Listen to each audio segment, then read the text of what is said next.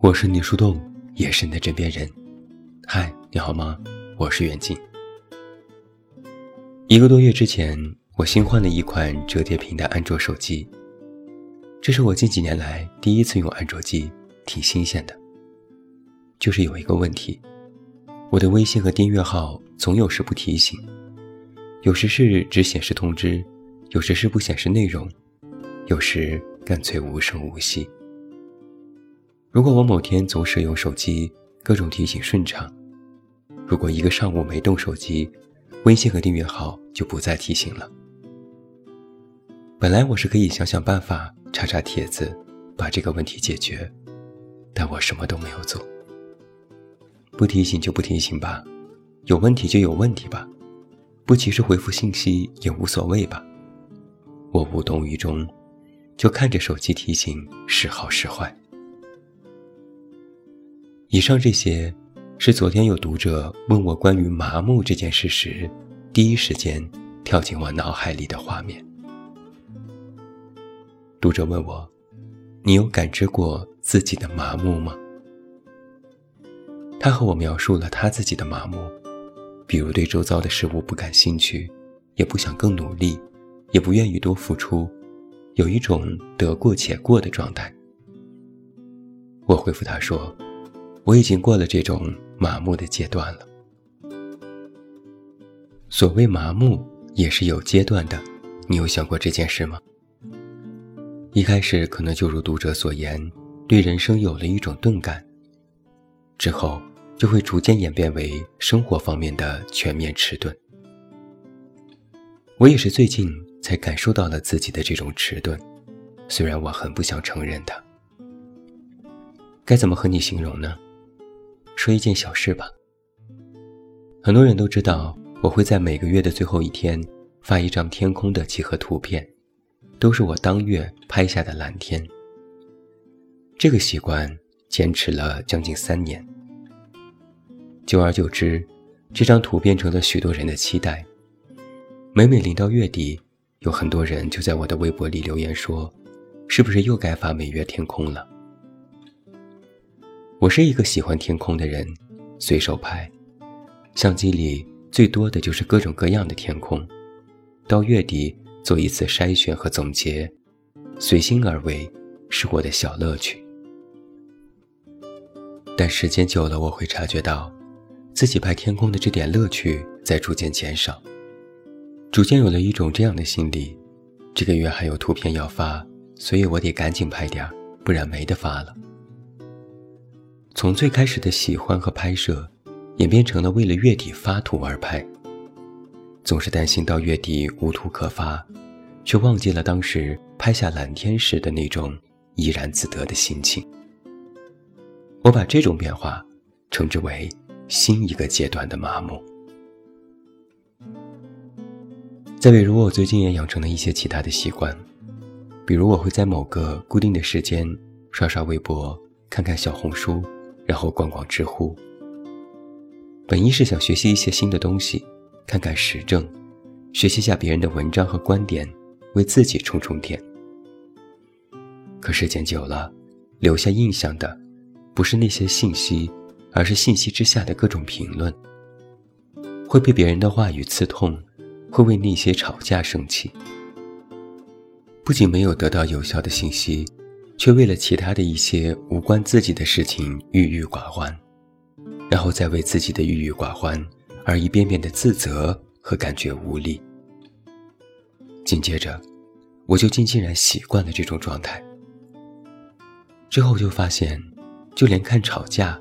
也无法让我生气了。我只是眼睛看到了那些文字，瞥了一眼，脑子里不过想法，然后就划过去了。我把它就理解为了迟钝。虽然我眼神很好，但脑子却不再灵光。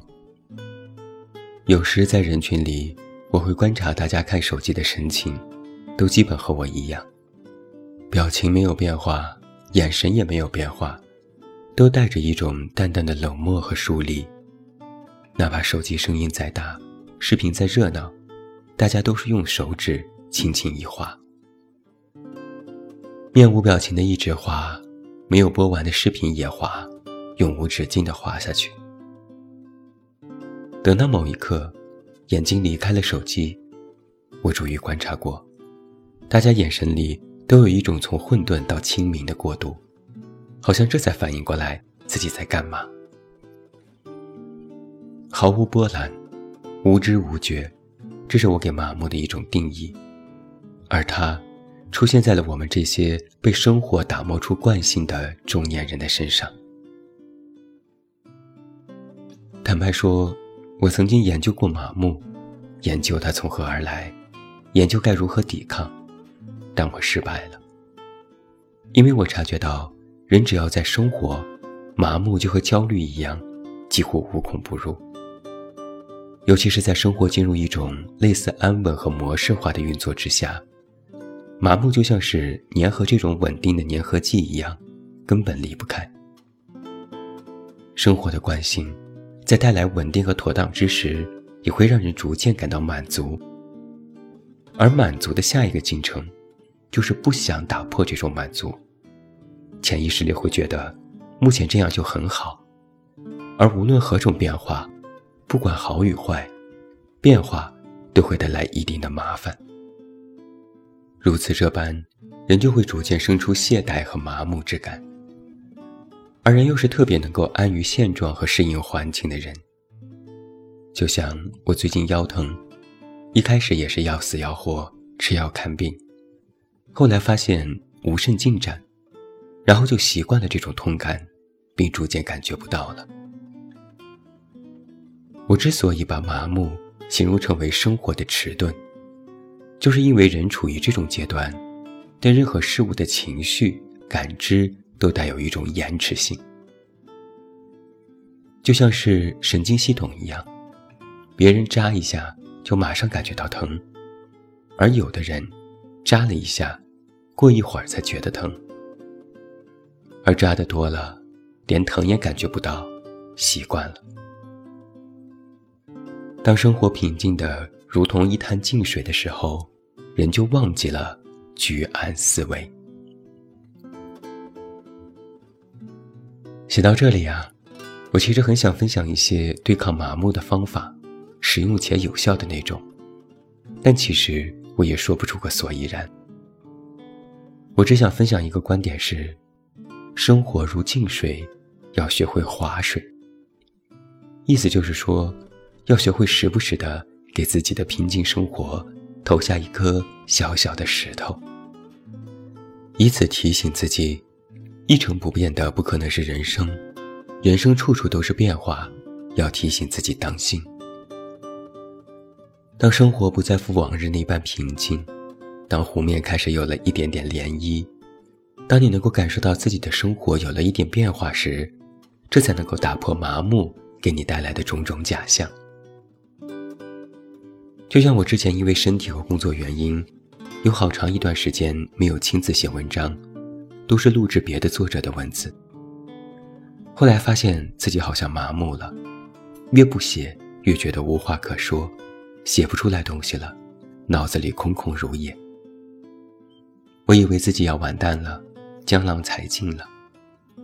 可当我开始重新写文章的时候，必须要承认，第一篇文章是硬着头皮写的。